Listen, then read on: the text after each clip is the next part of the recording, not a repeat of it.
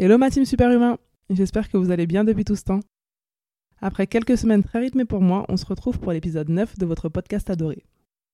Et aujourd'hui, on va aborder le thème de la fin de carrière sportive. Lorsque l'on est athlète de haut niveau, on nous répète souvent qu'il est important de ne pas attendre la dernière minute pour préparer sa reconversion professionnelle. Autrement dit, il est primordial d'anticiper l'après. Mais comment gère-t-on lorsque cet après arrive plus tôt que prévu? Lorsqu'on ne l'a pas souhaité ou encore lorsque la vie nous l'impose? Notre invitée du jour, Anne-Laure Florentin, en sait quelque chose. Triple championne d'Europe de karaté, l'internationale française de 29 ans a été contrainte de mettre un terme à sa carrière après avoir contracté une forme longue de la Covid-19 il y a quelques mois. À travers un témoignage aussi authentique que poignant, celle qui rêvait des Jeux de Tokyo revient avec nous sur ce moment qui aura marqué sa vie à jamais. Moi j'ai été blessé de trois balles. C'était très dur. T'es en panique, euh, t'as peur quoi. Nouvelle arrestation. Pour moi, tout le monde fait des erreurs. Il y a eu des hauts, il y a eu des bas, mais euh, je me suis accrochée, je me suis battue et c'est dans l'adversité que j'ai grandi. Quand on veut être un champion, il faut persévérer. Parce que je m'entraîne dur, je travaille comme un fou. Les sportifs permettent de faire avancer les choses.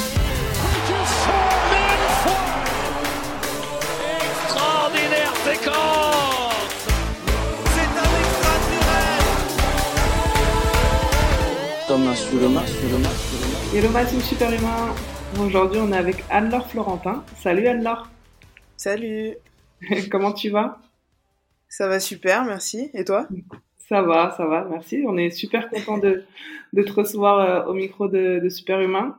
Euh, merci à, à toi d'avoir accepté l'invitation. Je te présente pas parce que ça va être trop long ton palmarès. Euh, mais on a tout simplement avec nous aujourd'hui l'un des plus beaux palmarès du karaté français, puisqu'Anne-Laure est triple championne d'Europe.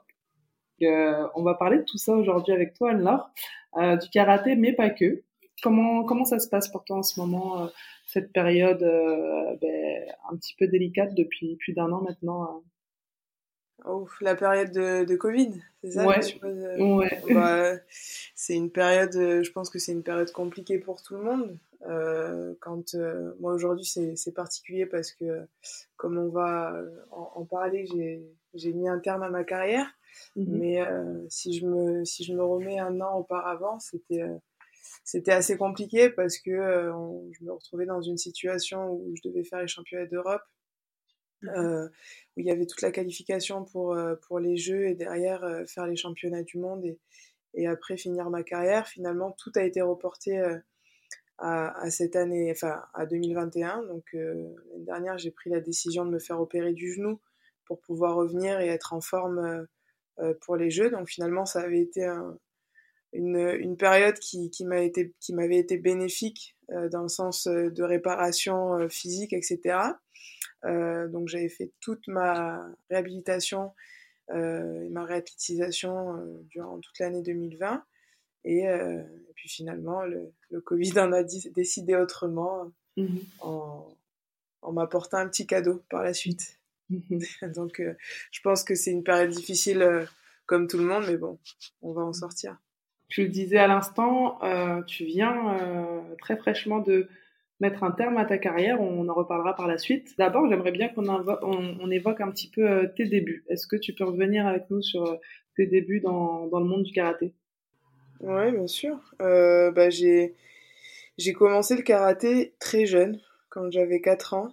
J'ai commencé parce que j'ai deux grands frères qui, euh, qui ont 4 et 5 ans de plus que moi et qui, eux, faisaient du karaté. Moi, je faisais de la gymnastique à la base, donc euh, aucun rapport avec, avec le karaté. Et euh, en fait, quand j'étais petite, je voulais toujours faire comme mes frères. Donc, euh, s'ils allaient jouer au foot, je voulais aller jouer au foot. S'ils allaient faire euh, bah, du karaté, je voulais faire du karaté.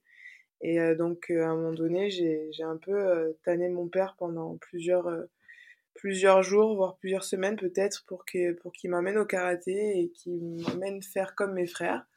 Au début, il voulait pas forcément, et puis euh, à force de, de l'embêter avec ça, il a accepté. Donc, j'ai commencé à 4 ans et j'ai j'ai jamais lâché. Quand mon, un de mes frères a commencé la compétition au niveau euh, départemental, bah, trou- je trouvais ça cool de, de faire des compétitions. Donc, euh, je me suis un peu plus engagée dans, dans les cours euh, compétition.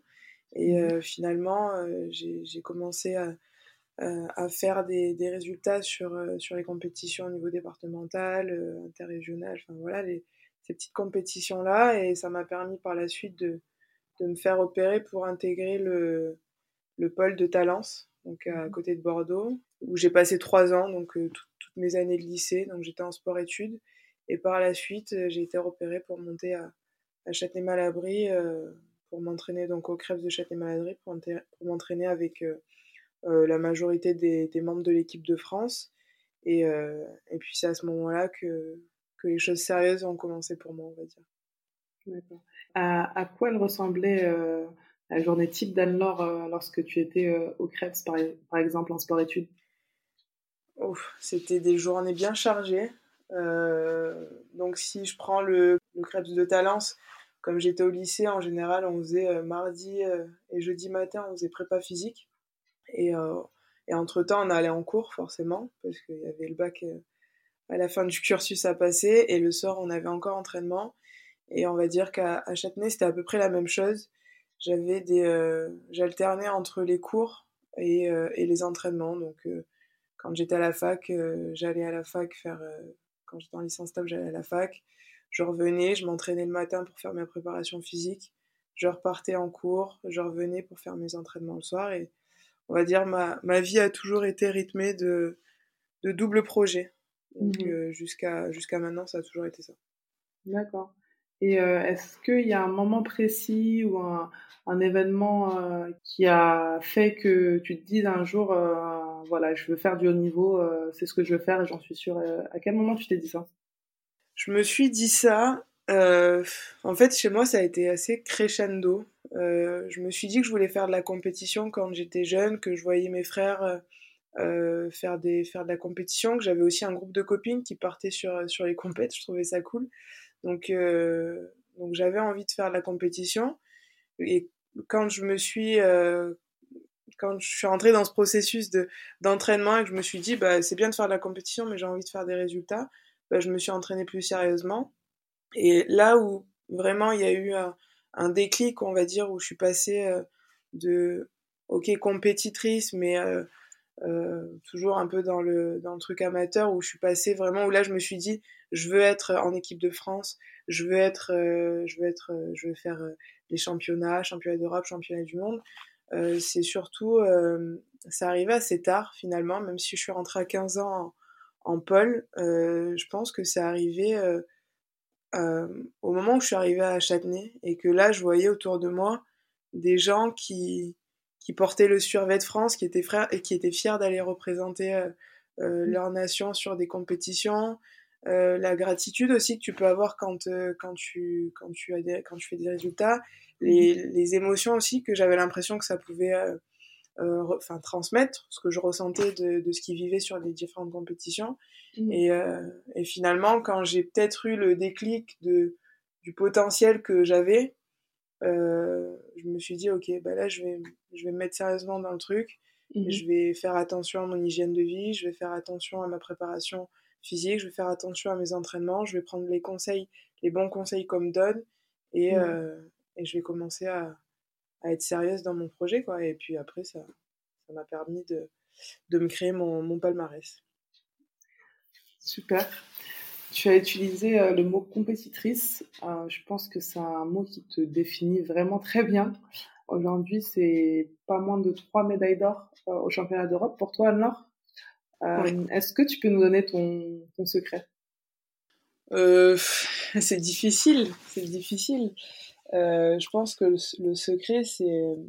Enfin, je, ne sais pas si c'est si le secret, mais en tout cas, moi, ce qui m'a permis à un moment donné de, de passer le cap, c'est euh, le côté psychologique en fait qui finalement euh, euh, m'a permis de, de, déterminer une ligne de conduite dans ma préparation.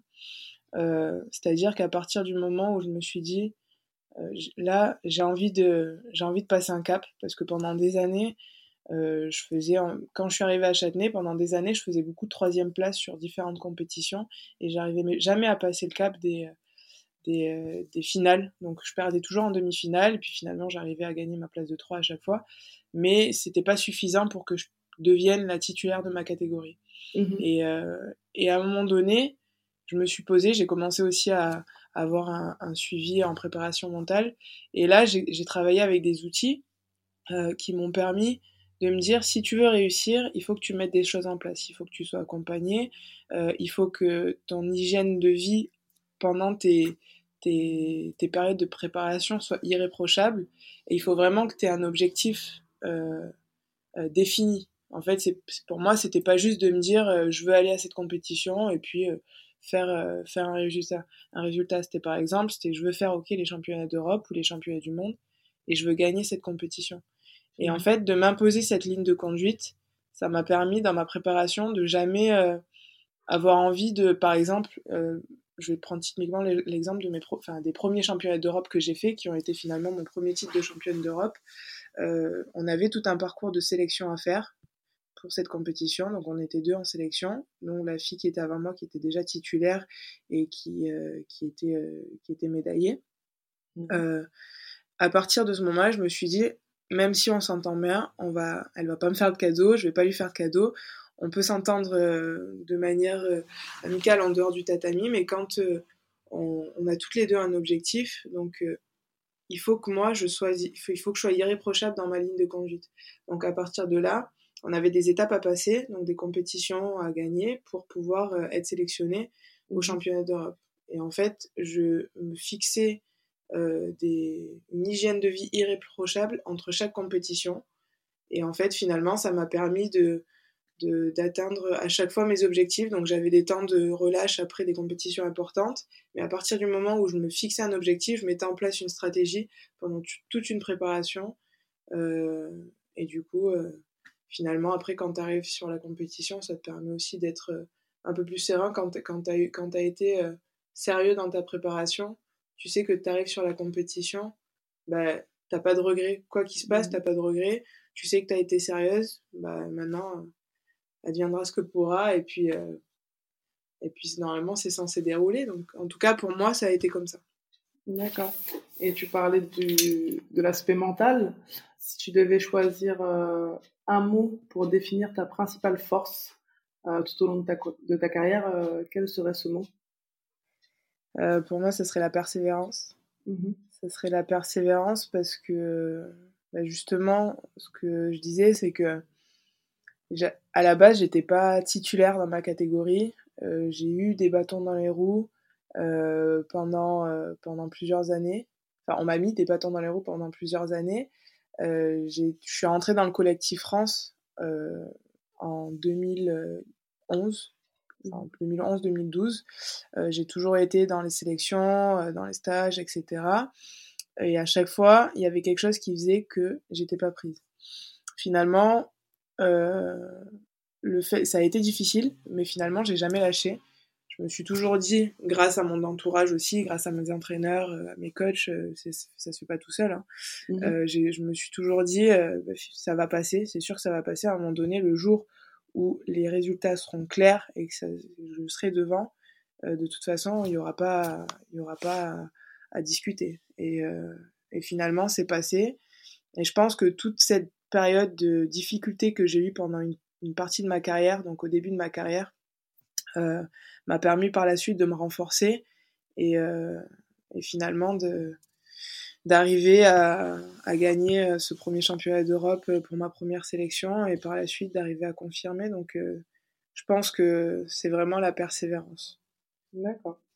Tu parlais euh, également du double projet que tu as un petit peu suivi tout, ta, tout le, long de ta, le long de ta carrière. Tu es titulaire d'un master en management du sport, si je dis pas de bêtises. C'est ça. Comment tu as fait pour concilier ce, double projet pendant tout ce temps et, réussir à bah, passer tes diplômes et, euh, aussi euh, en même temps à exceller hein, avec tes titres? Euh, Est-ce que tu as bénéficié d'un aménagement ou, ou, du soutien de ta fédération?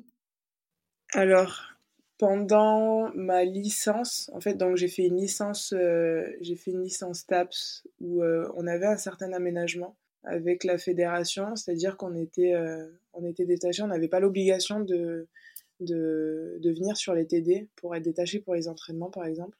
Mais euh, il n'y a pas un réel, un, un, réel accompagnement, il, faut quand même être, enfin, il fallait quand même être autonome. Après, euh, on avait la chance d'être euh, plusieurs pour pouvoir s'entraider quand même à récupérer les cours et puis être quand même un minimum assidu. Enfin, un minimum, un maximum finalement, Mhm. assidu et pour, euh, pour valider les, les, les partiels. Après, euh, donc ça, je l'ai fait en trois ans. Par contre, quand je suis arrivée en master, j'ai eu la chance de pouvoir euh, dédoubler mes années, notamment la première année, parce qu'elle était assez lourde quand je suis arrivée en master management du sport. Euh, la fac, en accord avec euh, la fédération, m'a permis de faire euh, deux, euh, une année en, deux, en gros. Et par contre, ma dernière année, je l'ai fait, je l'ai fait en une fois. Donc, j'ai, ça a toujours été, euh, ça a jamais été simple euh, de pouvoir gérer les, les deux, euh, les deux projets, mais en même temps, quand tu fais du karaté et qui n'est pas un sport, professionnel ou un sport reconnu, tu sais très bien que c'est pas, c'est pas ce qui va te faire vivre à, long terme. Quand tu vas arrêter ta carrière, il va bien falloir que tu trouves quelque chose et que tu, et que tu puisses te lancer dans le monde professionnel. Donc, donc tu es obligé de, gérer ça à côté. Euh, et le, les difficultés, comme j'ai dit tout à l'heure, que j'ai eues dans, dans ma carrière m'ont permis aussi de prendre conscience de ça assez tôt. Et, euh, et donc, du coup, j'ai eu ce master, mais derrière, en 2017, j'ai validé ce master, et derrière, en, en 2018, j'ai quand même décidé de reprendre une école de commerce que je suis encore actuellement et que je vais valider l'année prochaine. Mmh. Et par contre, ça, c'est une école de commerce, donc c'est Grenoble École de Management, euh, qui, permet, euh, qui permet aux sportifs de haut niveau d'accéder à un programme. En fait, c'est un cursus spécialisé pour les sportifs, pour les sportifs de haut niveau, mais en ayant toutes les, euh, toutes les matières et euh, tous les modules que tu peux avoir en business school. C'est juste que du coup, c'est pareil, tu, tu dédoubles tes années, donc au lieu de le faire en deux ans, tu le fais en quatre ans. Et, euh, et en fait, c'est là où je vois quand même l'évolution d'accompagnement et de proposition de, de cursus pour les sportifs de haut niveau, c'est qu'au début, quand je suis arrivée dans les études, euh, déjà, j'avais pas l'information qu'il y avait ce genre de cursus et j'ai pas l'impression que c'était vraiment euh, développé, mais finalement, en sortant de, mes, de ma première phase d'études, on va dire, je me suis rendu compte que en fait, ça commençait à se développer. Aujourd'hui, il y a pas mal d'écoles qui proposent euh, des, des, aménagements pour les sportifs de haut niveau, donc euh, je, trouve ça, je trouve ça bien. Ouais, je vais, rebondir là-dessus. C'est vrai que moi, actuellement, je suis à, à un cursus en, sciences politiques avec euh, l'école de Paris et, et c'est vrai que c'est une réflexion que je me suis faite. On n'avait pas tellement le choix, en fait, en tant que sportif de haut niveau. Euh, il n'y avait pas forcément d'aménagement prévu par euh, les grandes écoles. Et euh, c'est une bonne chose, comme tu dis, parce que de plus en plus, euh, les options elles sont variées. Euh, tu parlais de ton école à Grenoble, il y avait d'autres écoles un peu partout en France, et je trouve que c'est vraiment une, une, bonne chose parce que c'était clairement manquant. Putain. Ouais, carrément, c'est. Et je pense que ça commence à se mettre en place, mais il y a encore du boulot à faire à ce niveau-là. Ça serait bien que en fait, c'est exactement ce que tu disais, c'est qu'à un moment donné, il y avait vraiment un manque, déjà un manque d'information, un manque d'accompagnement. Donc finalement, moi à la base, j'avais pas prévu de faire une licence STAPS, mais je me suis retrouvée en STAPS. Ouais. Bon, j'ai réussi euh, par, par, par d'autres chemins à faire ce que je voulais faire, parce que j'ai toujours voulu être dans le marketing, euh, dans le marketing du sport ou dans le marketing, bon, à l'origine. Après, euh, tu évolues en fonction des opportunités, mais finalement, j'ai réussi à faire ce que je voulais faire. Mais euh, par exemple, si je voulais faire une école euh, une école de commerce ou euh, ou autre ben j'avais pas forcément les informations euh, précises à ce niveau-là. Donc ouais mais ça se développe c'est bien. T'en parlais euh, tout à l'heure, euh, le karaté c'est pas considéré comme un sport pro, ce qui ouais. veut dire que la plupart des athlètes qui le pratiquent, je sais pas si c'est ton cas, mais même euh, à haut niveau, ils cumulent une activité professionnelle en parallèle. Comment ça s'est passé pour toi? Est-ce que tu as pu faire appel à, à des sponsors pour euh, compenser un petit peu ce manque de, bah, de, de, visibilité, de mais euh, ouais, de revenus surtout? Ouais, ouais, bah c'est ça, ça a été un gros problème euh, pendant des années.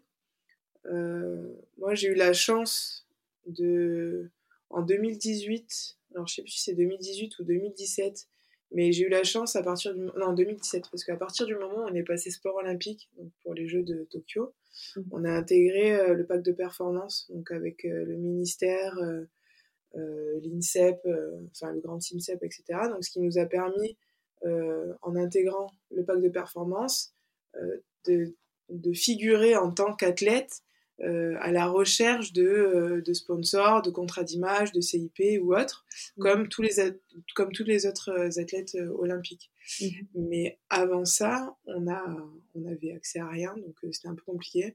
Moi, j'ai la chance d'avoir mon copain qui, avec qui je suis depuis des années, qui, qui, qui m'a toujours soutenu et qui m'a toujours accompagné.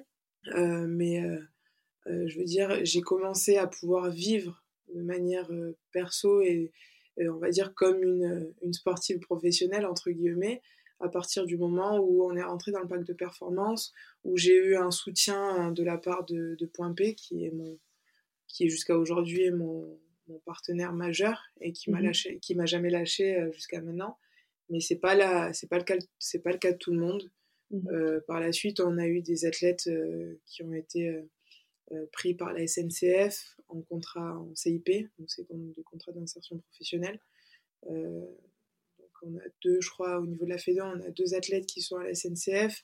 Après, il y a eu une autre athlète qui a été prise au fur et à mesure des années par une autre entreprise, par Publicis. Mais, euh, mais honnêtement, je crois qu'on est peut-être. euh, on n'est pas beaucoup dans le, dans, le groupe France à, à pouvoir. euh, je sais pas, on doit être peut-être 6 à pouvoir vivre du karaté euh, vraiment Mm. à- grâce à des sponsors. Quoi. D'accord. Et tout ça, c'est possible que depuis 2018, tu disais?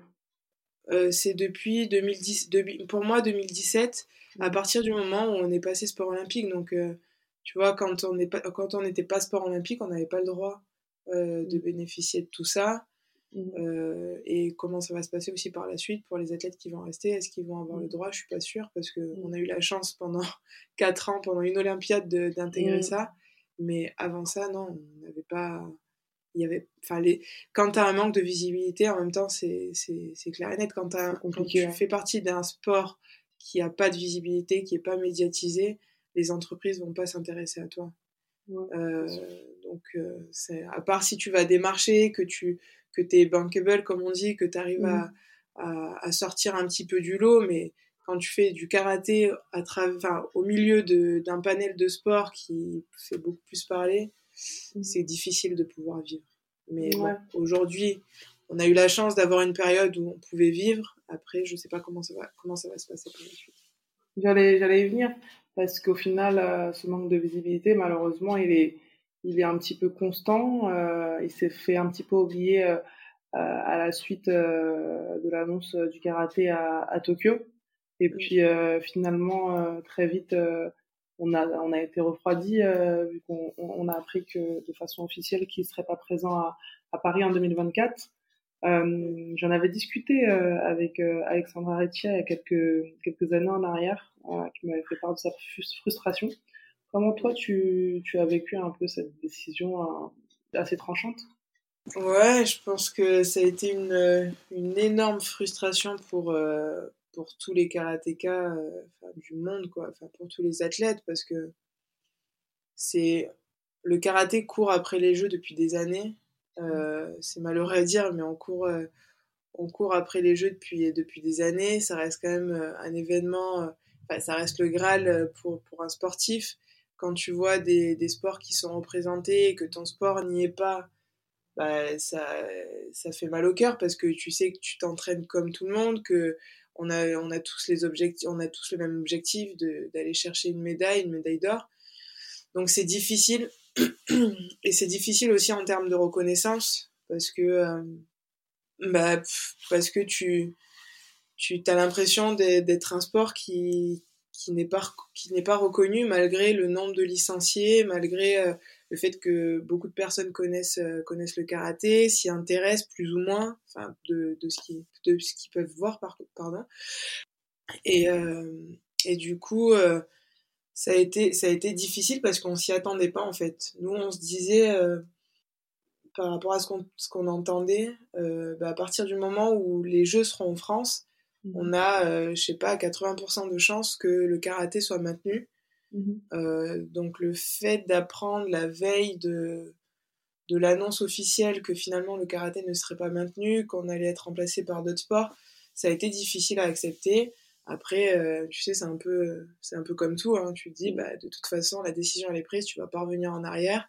La Mm. fédération a essayé de faire en sorte de, de faire changer les choses, mais bon, ça paraissait déjà compliqué, même avant de lancer le, la campagne pour, pour, pour faire changer que les tu choses. Sais, tu sais les raisons qui ont été évoquées?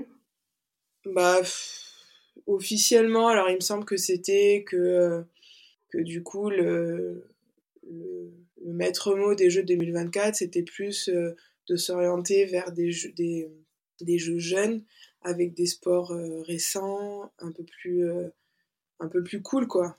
Donc du coup, euh, il y a eu le, breakdance qui est rentré, mmh. bon, le baseball qui était rentré en 2020. Le baseball, je sais même pas s'il est maintenu, mais en tout cas, tu as le, break, le breakdance qui est rentré mmh. euh, et des sports un peu plus euh, genre le skate, le, mmh. le, snow et des, des, sports comme ça. Le karaté, apparemment, ne faisait pas partie de, de, de des critères qui étaient attendus par le CIO. Donc, euh, c'est pour moi, il y a beaucoup de questions politiques aussi. Hein, on va pas se le cacher. Les Jeux, c'est un sûr. événement qui, économiquement, politique, enfin, de, il y a des enjeux qui sont, mm. qui sont mis en avant. On n'est pas forcément au courant de tout, mais euh, bon, de toute façon, on n'a plus qu'à accepter la décision et puis attendre de voir si les Jeux seront présents en 2028 ou par la suite. Mm, clairement. On en parlait euh, tout à l'heure. Tu viens d'annoncer euh, tout fraîchement l'arrêt de ta carrière. Est-ce que euh, tu peux nous en expliquer les raisons, s'il te plaît? Euh, Oui, oui, oui c'est. Euh... Alors en fait, comme je le disais tout à l'heure, j'ai eu euh, j'ai eu le Covid en, fait en fin d'année. Donc je, sais... Moi, je dis le Covid parce que j'ai toujours été ouais. habituée à dire le Moi Covid. aussi j'ai du mal. donc du coup, euh, j'ai eu le Covid en, en fin d'année 2020, donc euh, fin octobre. donc j'avais pas vu, j'avais pas eu une forme sévère en soi. Euh, j'étais euh, j'étais vraiment malade avec les symptômes habituels, euh, enfin habituels, les symptômes qu'on décrit de manière habituelle, donc perte de goût, perte d'odorat, maux de tête, fièvre, fatigue, grosse fatigue, tout, mmh. et, et le nez, enfin enrhumé, mmh. mais pas plus que ça, pas de problème respiratoire. donc à ce moment-là, j'étais à la rééducation, où j'étais à la Clean Alliance, donc j'étais suivie par, par un il y a un corps médical qui me suivait là-bas avec un, un, médecin, un kiné et, un préparateur physique qui, qui me faisait la rééducation. Mmh. Et euh, donc une semaine, euh, une semaine et demie, euh, donc je crois que j'avais 10 jours où il fallait que je reste isolée. Après ces 10 jours-là, je suis retournée à la rééducation. Donc mmh. il savait très bien que je devais pas reprendre le sport de manière intensive au départ, donc on a bien fait attention. Et malgré ça, le soir, je commençais à, à, ressentir un peu des, des, palpitations et au fur et à mesure des jours, ça a commencé à s'intensifier. Au, au, début, j'étais pas tellement inquiète parce que c'est des choses qui, peut arriver, qui, peuvent arriver de temps en temps. Et sauf qu'au fur et à mesure des jours, c'était beaucoup plus, beaucoup plus intense. Donc là, j'ai commencé à m'inquiéter, en discuter euh, avec le médecin qui m'a fait faire des examens. Euh, et en fait, les, les examens ont révélé qu'il y avait quelque chose qui allait pas, notamment la prise de sang, où, euh, vous avez vu que j'avais une. Enfin, je sais pas, il y avait quelque chose qui était élevé, je sais plus exactement le terme, truc était élevé. Et euh, donc, il m'a dit, il m'a rappelé quand je suis rentrée chez moi, il me fait faut absolument que tu ailles aux, aux, urgences, j'ai eu tes, tes examens, euh, les résultats de tes examens, c'est pas bon. Donc mmh. euh, sur le moment, on comprenait pas trop. Donc il appelle les urgences de Boulogne, là où je suis. Mmh. Euh, J'y vais, donc ils me refont les examens, pareil, prise de sang, ECG, euh, écho, et tout ça, IRM. Et pareil, c'était pas bon. Donc je suis restée hospitalisée en soins intensifs pendant un peu moins d'une semaine. Et après, j'ai commencé à être suivie aussi par un cardiologue du sport qui, lui, m'a refait encore des, faire des examens et qui finalement a trouvé que j'avais une, une, myocardite donc, qui était euh, directement liée au Covid. C'est une inflammation au niveau des parois euh, du myocarde, des parois euh, du cœur. Et donc le virus aurait créé des lésions, mmh. une infection et donc des lésions au niveau du cœur. donc ça, c'était pendant une période, il m'avait dit que c'était pas c'était pas irréversible. normalement, il fallait que ça cicatrise et que par la suite, euh, j'aurais, je pouvais reprendre.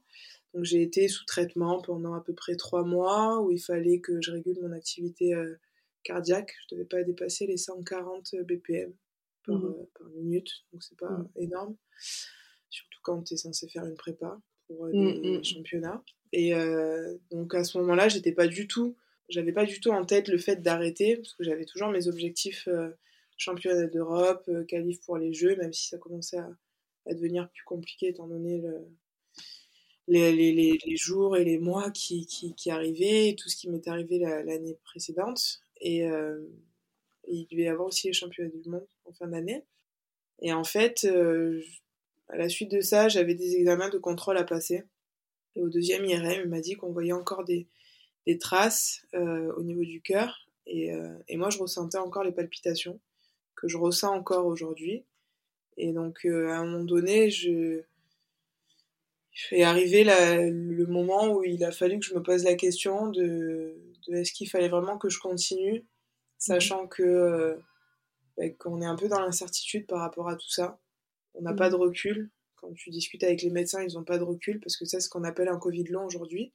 Mais euh, on n'a pas. Et ça, je l'apprends au fur et à mesure. Encore euh, Mhm. il y a deux jours, j'ai appris que c'était vraiment une forme de Covid long et que ça pouvait se. qu'on pouvait le, le- le contracter de différentes manières. Et donc voilà, moi, je me suis posé la question de est-ce que, euh, est-ce que je pense plus à moi, à ma santé, ou est-ce que je prends quand même le risque de continuer tout en sachant que on a, j'ai aucune certitude sur ce qui peut m'arriver.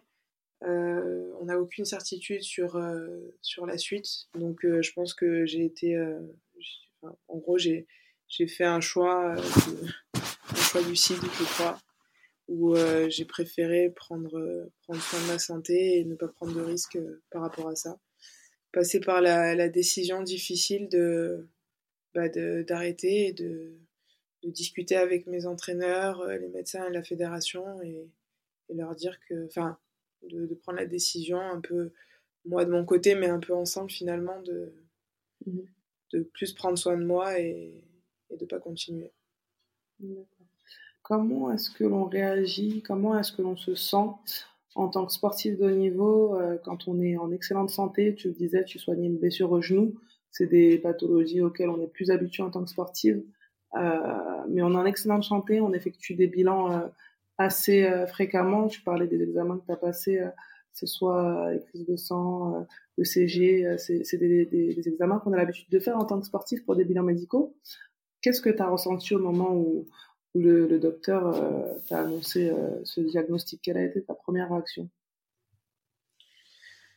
Bah, j'étais.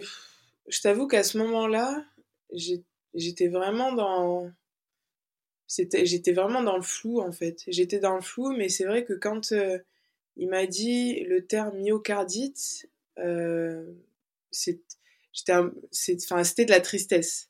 C'est- C'était de la tristesse. C'est vraiment le, à chaque fois, c'est vraiment le, le terme que je suis obligée, que je suis obligée de ressentir parce que euh, c'est vrai que pendant toute l'année, euh, pendant, enfin, même jusqu'à maintenant, hein, tu te dis, euh, t'es sportif de haut niveau, euh, tu fais attention à toi. Tous les tests, comme tu l'as dit, je les avais déjà passés. Et d'ailleurs, j'ai eu la chance euh, de passer ces tests-là parce que c'est ce qui a permis de faire le lien entre le Covid, euh, le fait que finalement, après. avant ça, je- voilà, c'est ça en fait. Mon- le cardiologue qui m'a suivi, c'est lui qui me faisait déjà les tests avant, donc il a repris mes examens avant, il a pris mes examens après, et là il a très bien vu qu'il y avait quelque chose qui, avait, qui allait pas.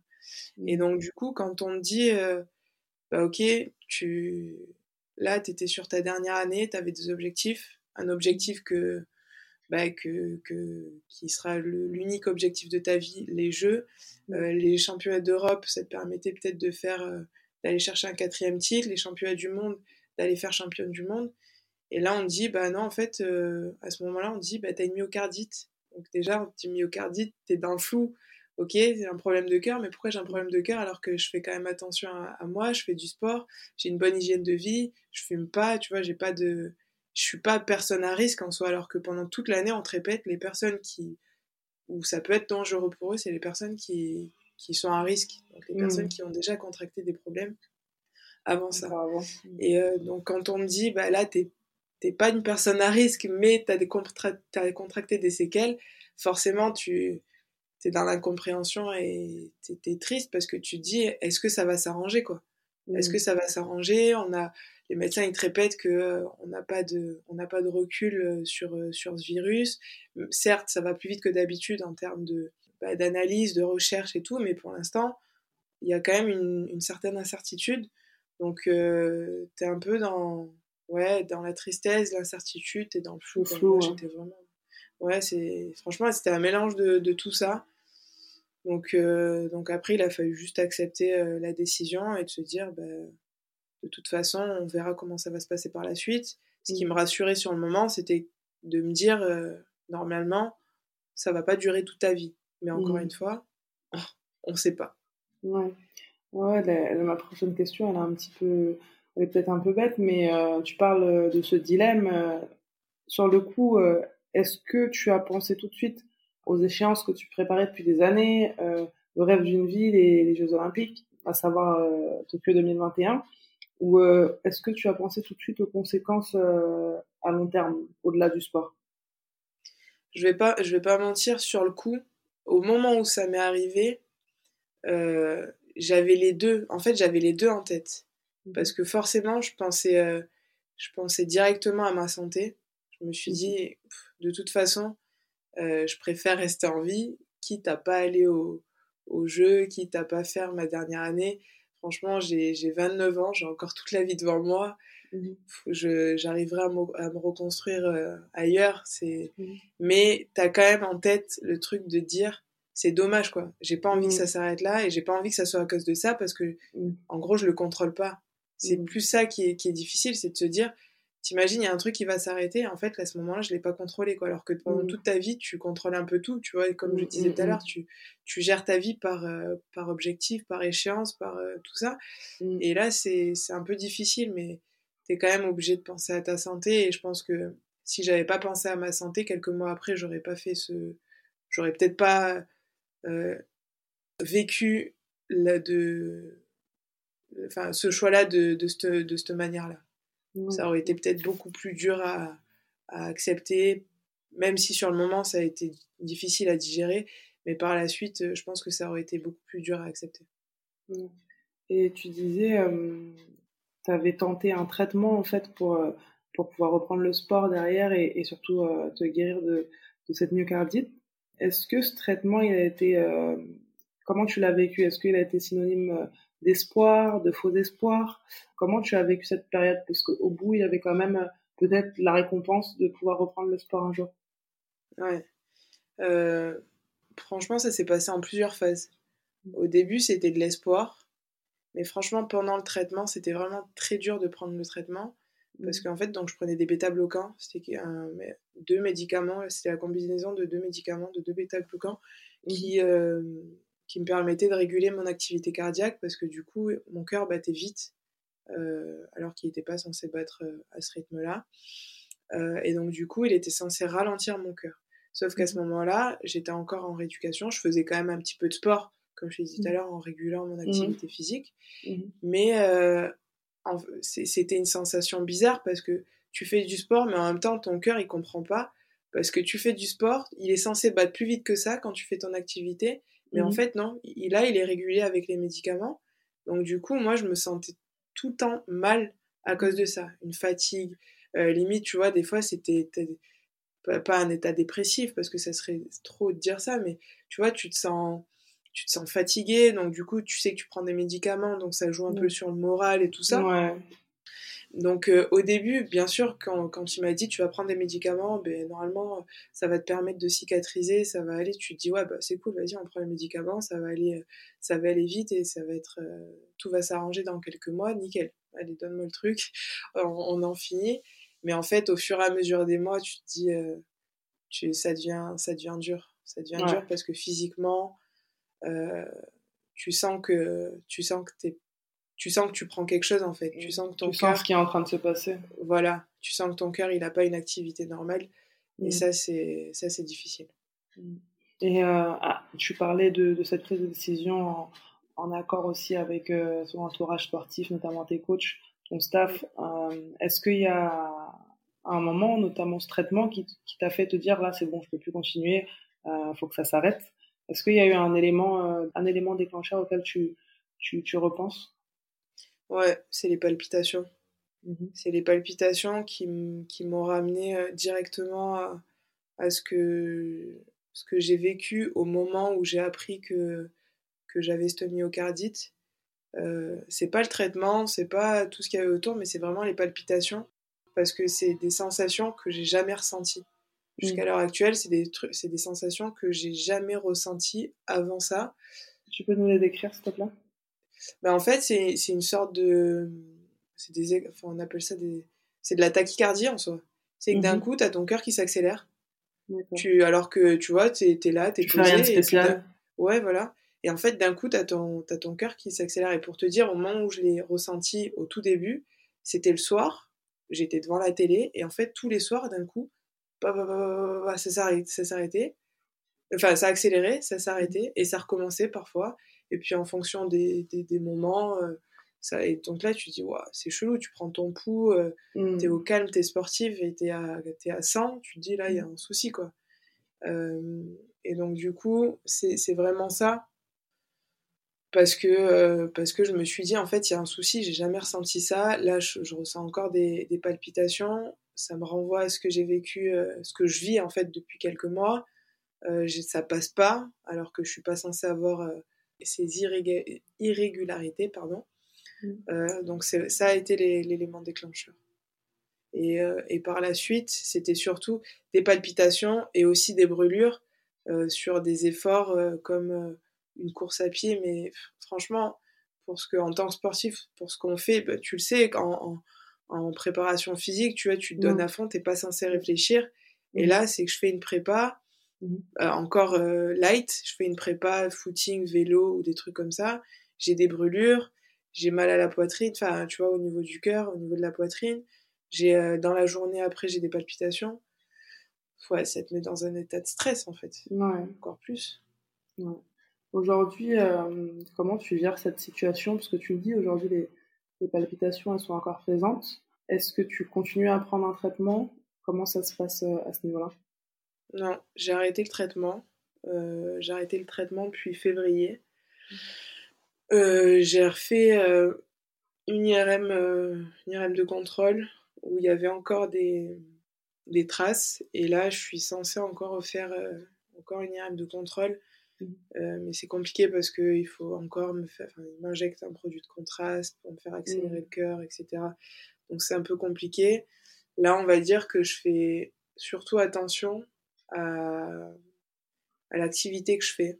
Mhm. Mais le problème, c'est que je le gère pas. Donc, euh, c'est-à-dire que je vais, partir faire un, je vais partir faire un footing. Typiquement, samedi, je suis partie, euh, je suis partie faire un footing. J'ai fait un footing, je suis, enfin, j'étais, je courais pas très vite, mais je suis peut-être partie un peu trop vite pour moi. J'ai fait un footing de, d'une demi-heure. Et en fait, à la suite de ça, j'ai eu des palpitations. Pendant toute la journée, j'ai eu des douleurs. Donc, euh, donc je fais avec ça et en fait, au fur et à mesure où, où, je, où je reçois des sollicitations, notamment de, de personnes qui ont vécu euh, la même chose que moi, mais qui n'ont pas forcément été diagnostiquées Mhm. parce qu'elles n'ont pas été accompagnées comme moi. Euh, Il y, a des- il y a des associations qui sont créées qui me sollicitent pas mal euh, ces derniers temps. Euh, ben, en fait, j'en apprends de plus en plus sur ça. Mhm. Et, et en fait, je me suis dit, là, à l'heure actuelle, je vais, je pense, continuer à, à- je vais solliciter le corps médical pour faire des examens un peu plus poussés Mhm. et pour savoir pourquoi j'ai encore ça aujourd'hui, parce que Mhm. je pensais que ça allait passer, enfin, je pensais ne plus avoir à l'heure actuelle en mai euh, ces palpitations. Je les ai encore, sachant que ça m'est arrivé en, en novembre. Je Mhm. pense que là, il va falloir euh, que je continue à, à me prendre en charge. Ouais, voilà, à me prendre en charge à ce niveau-là. Et pourquoi pas euh, bah, être la voix pour toutes les personnes euh, qui, qui, n'ont, qui malheureusement ne sont pas suivies et qui n'ont pas été euh, diagno- diagnostiquées de la, de la bonne manière. Si ça peut servir euh, à d'autres personnes, bah, je- j'ai envie de dire tant mieux. Quoi. C'est important pour toi euh, d'aider les autres? Oui, c'est bah oui, oui, c'est c'est hyper important. Je le surtout si euh, bah après j'ai j'ai j'ai toujours eu ce côté-là. Enfin, j'étais aussi j'étais euh, je suis ambassadrice d'une association qui s'appelle Fight for Dignity. Mhm. Donc euh, il y a un Je côté pour moi où comment? Que je connais bien aussi, ouais. Ouais, avec euh, Laurence. euh, ouais, ouais. Mhm.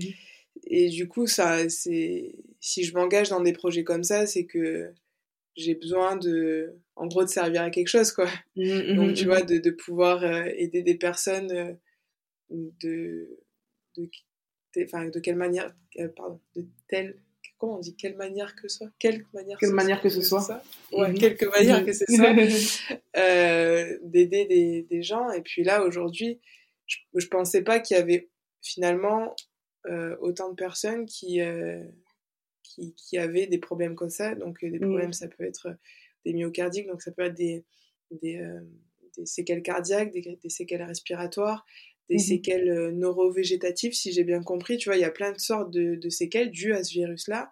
Et finalement, il y a beaucoup de personnes qui n'ont pas été diagnostiquées. Si aujourd'hui, mon cas peut aider des personnes à, à, à s'en sortir aussi, bah, pourquoi pas, quoi. Mais bon, il reste encore des, des tests à faire, je pense. Mmh. Et malgré tout ça, euh, aujourd'hui, même si euh, il s'agit clairement de ta santé et que c'est la priorité, J'imagine que c'est pas simple euh, de devoir arrêter euh, sa carrière euh, du jour au lendemain, hein, parce que c'est un petit peu ça dans ton cas. Est-ce qu'il y a eu des craintes à ce niveau-là pour l'après, par exemple? Alors c'est sûr que c'est pas simple, surtout comme comme tu le dis, quand on n'a pas décidé en fait d'arrêter sa carrière à ce moment-là, quand bah, ça, ça nous tombe dessus, c'est toujours c'est toujours difficile. La prise de décision, elle a été, euh, elle a été méga dure. Ça n'a pas été simple. Après, euh, après, on va dire que le, mon expérience, le fait que je fasse du karaté, donc un sport, comme on a dit, qui n'a pas été médiatisé, euh, je me suis toujours préparée à mon après-carrière. Mmh et je me suis toujours dit aussi que j'allais me servir de ce que j'ai, ce que j'avais appris en tant que sportif de haut niveau dans mon après-carrière. Donc, on va dire que j'ai eu une période, c'est sûr que c'est pas, c'est pas, c'est pas facile. Je suis encore en période, en période de transition. J'ai, il faut arriver à cadrer tous les projets, arriver à se lancer. Mais bon, après, euh, je me dis juste que, à un moment donné, c'est la vie, c'est comme ça. Je, je peux pas me, je peux, enfin, je peux pas rester à, ne rien faire et, et on va dire à, à, pleurer sur mon sort, à m'abattre, enfin, à rester. Euh, à rester dans cette situation et puis à, à, ne pas avancer. Donc à un moment donné, oui, tu es obligé d'avancer, de dire de toute façon, euh, bah, tu as vécu de belles années, j'ai aucun regret sur, sur ma carrière, je sais que j'aurais donné euh, tout ce que, que j'avais à donner, je sais que je me suis impliquée dans mon projet, euh, j'ai pas de regrets sur, euh, sur tout ce que j'ai mis en place, sur les personnes qui, que j'ai sollicitées, je suis reconnaissante de toutes les personnes qui m'ont accompagnée pendant toute ma carrière qui m'ont permis de progresser et d'arriver à, à, de rien à gagner ces, ces titres euh, de championne d'Europe ou même de partir sur les compétitions et de, de, de, de combattre, quoi, de, de, faire mon sport, de pouvoir euh, vivre aussi pendant quelques années de, de ma passion et de mon sport. Mmh. Aujourd'hui, euh, malheureusement, j'ai pas choisi à ce moment-là d'arrêter, mais ça, ça, ça s'est passé.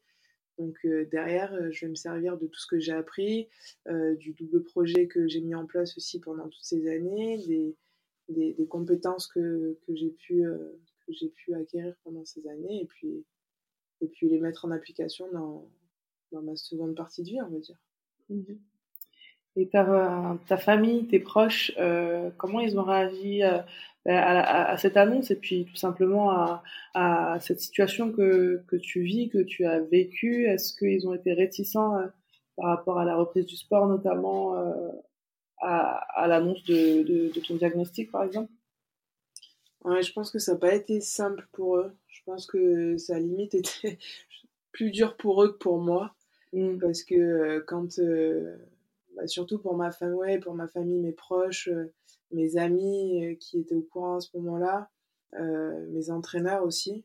Mmh. Ça a été très difficile de se dire, bah, déjà aussi d'accepter, je pense, le fait d'accepter que que j'étais sportive parce que ça, ça ça a été difficile pour moi mais aussi pour ma famille et pour mon entourage de dire que j'étais que j'étais sportive et que finalement tu es à l'abri de rien en fait mmh. donc tu vois, limite, ça, je suis plus émue de parler de ce que eux ont pu ressentir que mmh. ce que moi j'ai pu ressentir euh, à ce moment-là. Mais euh, je pense que il faut, ils ont tous fait confiance euh, au corps médical. Ils savaient que j'étais accompagnée. Euh, ils, sont, ils ont toujours été inquiets, euh, ce qui bon, c'est normal, ça reste mes proches. Ils ont toujours été inquiets, donc le fait de se dire, bon, bah, je, je, vais, je, vais, reprendre à un certain moment, je pense qu'ils n'étaient pas rassurés. Donc j'avais souvent des, bah, fais attention à toi quand même, prends soin de toi, t'es sûr que là, mmh. ça va aller. Et finalement, finalement le, le fait de voir que, que, que, je sois accompagnée, que je sois diagnostiquée, que je sois en lien avec des professionnels et que voilà, c'était quand même assez carré, ça a quand même rassuré. Mais euh, peut-être que la prise de décision a aussi euh, rassuré un peu, euh, un peu tout le monde. Ouais. Parce que bah parce que c'est ça reste le cœur. Et mmh. quand tu as une déchirure à l'ischio, tu te dis, bon, bah, ok, je vais m'arrêter pendant deux mois, et puis ça va repartir. Mais quand tu as des, des, déchirures au cœur, je pense que ça, ça a inquiété euh, certaines personnes de mon entourage. Peut-être que la décision a été, euh, a été source de, de décontraction.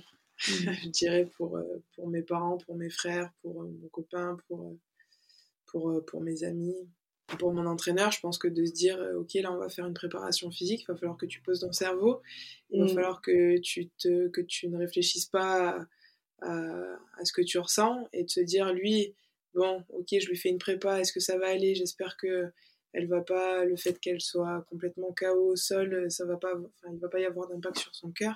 Je mm-hmm. pense que c'est quand même difficile à gérer aussi pour l'entourage. C'est clair, c'est clair. Euh, mais bon, j'ai quand même la chance d'être d'être bien entourée d'être avec des personnes qui sont bienveillantes envers moi et quoi qu'il en soit, j'aurais été, j'aurais été soutenue. Quoi. Mais je pense que c'est sûr que la prise de décision, elle, elle rassure. Au niveau de ton entourage sportif, tu parlais de ton entraîneur. Euh, euh, comment ça s'est passé avec, euh, avec ta fédération, tes sponsors? Est-ce que tu t'es senti soutenue dans cette prise de décision? Ouais, complètement. Et pourtant, ça aurait pu être une source de stress. Ça l'a été à un moment donné, mmh. avant la, la prise de. Enfin, avant l'annonce et le, les échanges qu'on a pu avoir. Mais en même temps, je me disais, c'est ça reste, enfin, c'est un problème de santé. J'ai pas mmh. décidé, donc euh, mmh. j'espérais juste d'être soutenue et de d'être euh, ouais d'être enfin plus enfin pas accompagnée mais soutenue dans dans ce dans ce moment-là et puis finalement c'est exactement ce que le retour que j'ai eu de, ma fédération, forcément, il y a eu de la frustration du fait que je puisse pas reprendre. Donc, du coup, de pas de pas m'envoyer sur des championnats d'Europe, euh, sur des enfin, sur ces compétitions-là qui étaient euh, qui étaient un objectif pour tout le monde. Mais euh, mais non, j'ai, enfin, franchement, j'ai j'ai rien à dire à ce niveau-là. J'ai été complètement soutenue, accompagnée de la part de la fédération dans un premier temps. Après, j'ai une discussion avec euh, mes partenaires, que ce soit, bah, je suis en partenariat avec Lacoste, je suis en partenariat équipementier, mon partenariat avec Point P aussi.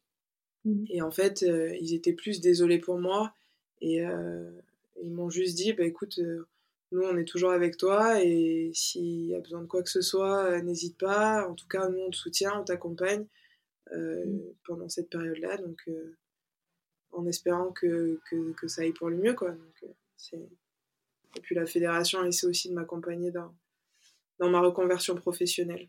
Donc c'est là mhm. où tu, tu te rends compte, j'avais fait quelques publications justement pour après l'annoncer, enfin pour annoncer ma fin de carrière, et je parlais d'aventure humaine. Euh, et c'est là où tu te rends compte que finalement, c'est pas que du sport, c'est pas que des intérêts, euh, parce que bon, ça mhm. reste du karaté, hein, c'est pas que des intérêts de médaille ou des trucs comme ça, que ton image. C'est vraiment, euh, en fait, on t'accompagne d'un point de vue humain et ça, ça rassure et c'est, ça fait du ça fait chaud au cœur c'est le cas de le dire mmh. ça, fait, du bien de, de, de, se sentir quand même accompagné malgré euh, des, des, choses qui peuvent qui, qui peuvent arriver comme ça mmh. J'ai une question qui me traverse l'esprit depuis tout à l'heure euh, en t'écoutant je l'avais pas du tout préparé euh, mais je me demandais là actuellement quand tu parles de ta situation de ta pathologie je pense que c'est sûrement l'épreuve la plus dure mentalement que tu as eu à traverser, que ce soit comparé à, bah, tu disais, tu comparais avec une déchirure à l'ischio, ta blessure au genou, euh, à côté de ça, c'était rien, quoi. Et en t'entendant parler, moi, je me dis, en fait, comment elle fait, parce que ce que tu disais, c'est quand même assez fort, de devoir faire une séance, gérer une séance en sachant qu'il y a un problème, mais passer au-dessus, mais on passe pas au-dessus d'une douleur au genou, on, on passe au-dessus de, d'un problème cardiaque. Est-ce que tu continues ton suivi de prépa mentale aujourd'hui? Ça, c'est une très bonne question. Euh, je continue pas mon suivi de prépa mentale. Euh, j'ai été accompagnée, euh, j'ai été accompagnée, et justement dans ma prise de décision aussi, j'ai été accompagnée par un préparateur mental qui euh, m'a clairement dit euh, si tu as besoin de quoi que ce soit, on peut continuer, il n'y a pas de souci, n'hésite pas à m'appeler, n'hésite pas à me solliciter. Il n'y a pas. Enfin, il, s'arrêtait pas que au côté sportif, donc ça rejoint aussi le, le mmh. côté humain. Mmh. Mais euh, j'en ai, j'ai jusqu'à maintenant, alors peut-être que dans, je sais pas, deux semaines, un mois, ça sera mmh. différent, mais jusqu'à maintenant, j'ai pas ressenti euh, le besoin mmh. de continuer la préparation mentale. Euh, mais je trouve que c'est une très bonne question parce que c'est quand tu poses la question, je me dis est-ce que ça, ça aurait pu être quelque chose d'essentiel? Mais là, j'ai pas eu de j'ai pas ressenti le besoin, mmh. mais euh, c'est, ça aurait pu être quelque chose d'important aussi dans cette, dans cette période-là. En fait, quand on t'écoute parler, on se dit euh, comment, comment elle a fait, comment elle fait. Et puis au final, tu affrontes euh, ce, ce, challenge avec tellement de positivité. c'est, c'est, c'est vraiment c'est fort de ta part. Et je, je me posais la question, ouais, est-ce que derrière ça, il y a un travail mental? Parce que clairement voilà ton, ton, ton, mental d'acier. Ouais, je pense que c'est le c'est le propre du, du, sportif, je pense. Mm. C'est, c'est, je, je, prends ça comme une épreuve en fait. Je prends ça comme une épreuve et je me dis bon, de toute façon, quoi qu'il en soit, je peux pas. Aujourd'hui, je peux pas revenir en arrière. Donc euh, non, j'ai pas, j'ai, pas de, j'ai pas, j'ai pas continué ma préparation mentale, mais en même temps, je pense que ma carrière de sportif de haut niveau, euh, m'a forgé aussi, m'a forgé ce, ce, ce caractère-là. Euh, franchement, je je saurais, je saurais pas quoi te répondre, mais je pense que c'est aussi euh, avec mon expérience. Mmh et puis je me dis toujours qu'il y a, il y a toujours plus grave aussi euh, dans la vie, donc j'ai la mmh chance aujourd'hui d'être d'être en vie. J'ai eu la chance qu'on puisse me, me détecter ça assez rapidement parce que finalement j'étais bien accompagnée à ce moment-là. Et en fait, c'est surtout ça, je pense que je me dis, euh, ça y est, j'ai la réponse, c'est que je me dis, j'ai eu la chance, dans mon malheur, j'ai eu la chance d'être accompagnée et euh, assez tôt et d'avoir d'avoir un suivi. À côté de ça, il y a des personnes qui aujourd'hui n'ont pas eu de suivi. Il y a, je sais mmh. qu'il y, en a qui ont été obligés euh, d'arrêter, euh, enfin, où ça devenait beaucoup plus compliqué. Euh, j'avais vu justement il y a quelques mois, au, au tout début où j'ai eu ça, un, une interview ou un petit reportage sur euh, un, un, monsieur qui est sportif, mais pas sportif de haut niveau, qui a eu exactement les mêmes choses que moi, sauf que lui, il n'avait pas été pris en charge. Euh, et du coup, il a continué à vivre normalement, sauf qu'il faisait du sport, il faisait du surf, de la course à pied, des sports comme ça. Mmh. Et, euh, et, en fait, au fur et à mesure de, des mois, sa situation s'est aggravée. Il a été jusqu'à l'infarctus pratiquement, de ce que j'ai mmh. compris. Et euh, je me dis, moi, j'ai eu la chance à ce moment-là qu'on ait pris le problème euh, vraiment au début, au tout début. Ouais. Et derrière d'être accompagné. Donc je me dis, dans mon malheur, j'ai eu la chance. Aujourd'hui, je sais que je peux être accompagnée. Je sais ce que j'ai, surtout. Donc euh, maintenant, j'ai juste à, à, faire avec. Et mmh. de toute façon, c'est la vie. Hein. Tu t'adaptes à chaque fois. Hein. Tu as des épreuves, tu t'adaptes et tu continues à vivre. Ouais, c'est sûr, c'est sûr.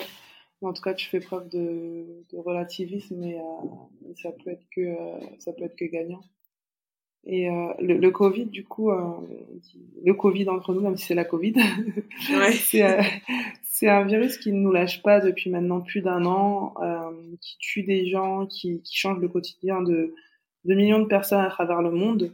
Et pourtant, on a toujours tendance à le prendre à la légère. Ouais. Ce virus, il a clairement changé ta vie, Anne-Laure. Euh, est-ce que tu aurais un message à faire passer euh, aux personnes qui nous écoutent?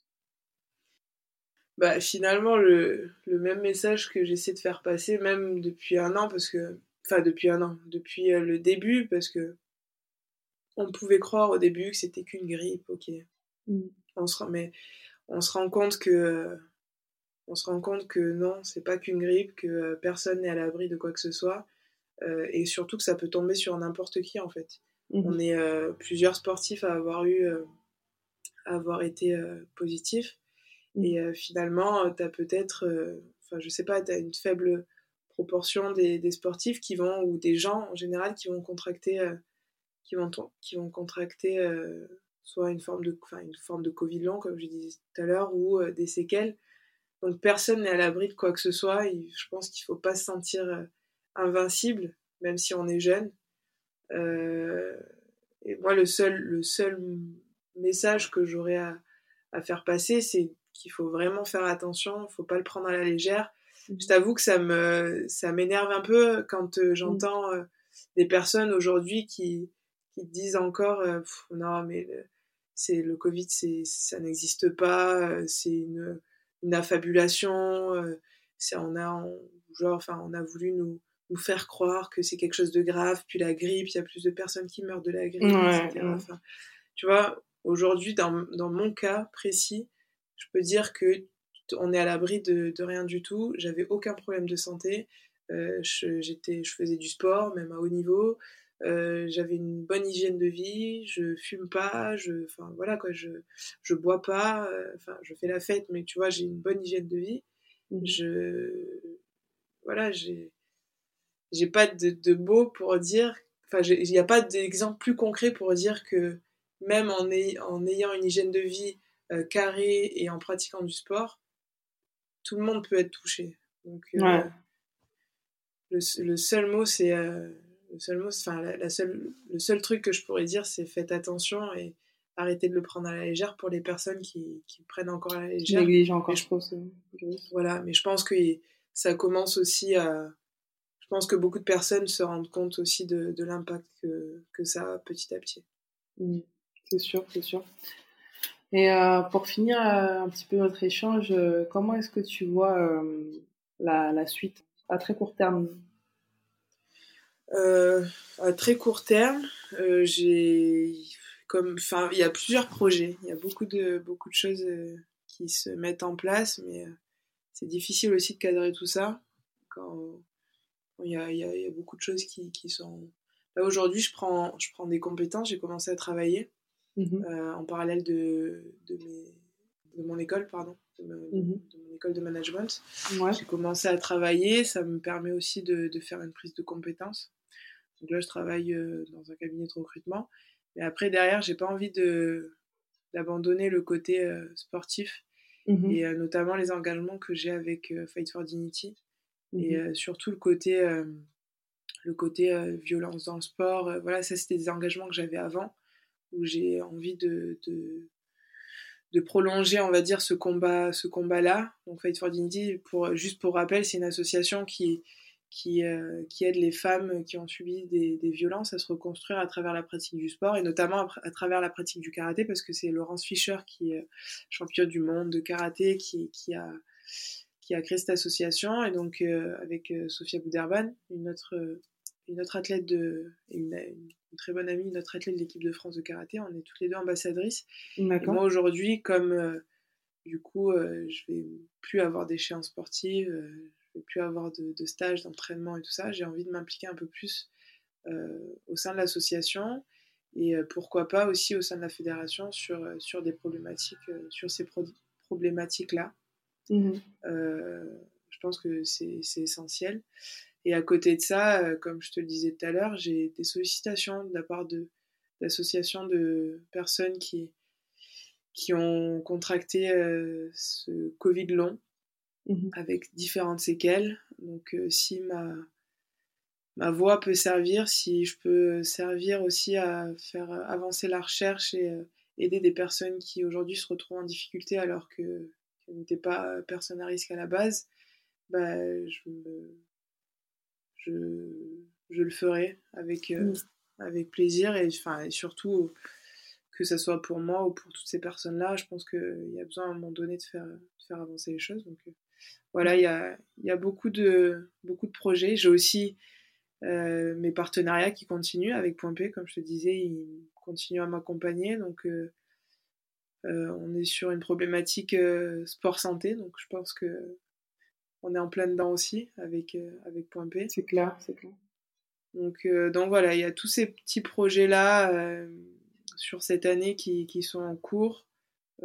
qui continueront. Et puis, on va dire que cette année sera assez chargée, j'ai l'impression. Et après, je permettra de cadrer les choses et voilà, d'avancer comme ça. Super, je reviens dessus parce que je sais, que, je sais à quel point c'était important pour toi. Euh, cet été euh, auront lieu euh, les, les, JO de Tokyo au mois de juillet-août. Est-ce que tu appréhendes de, de, les regarder sans y être?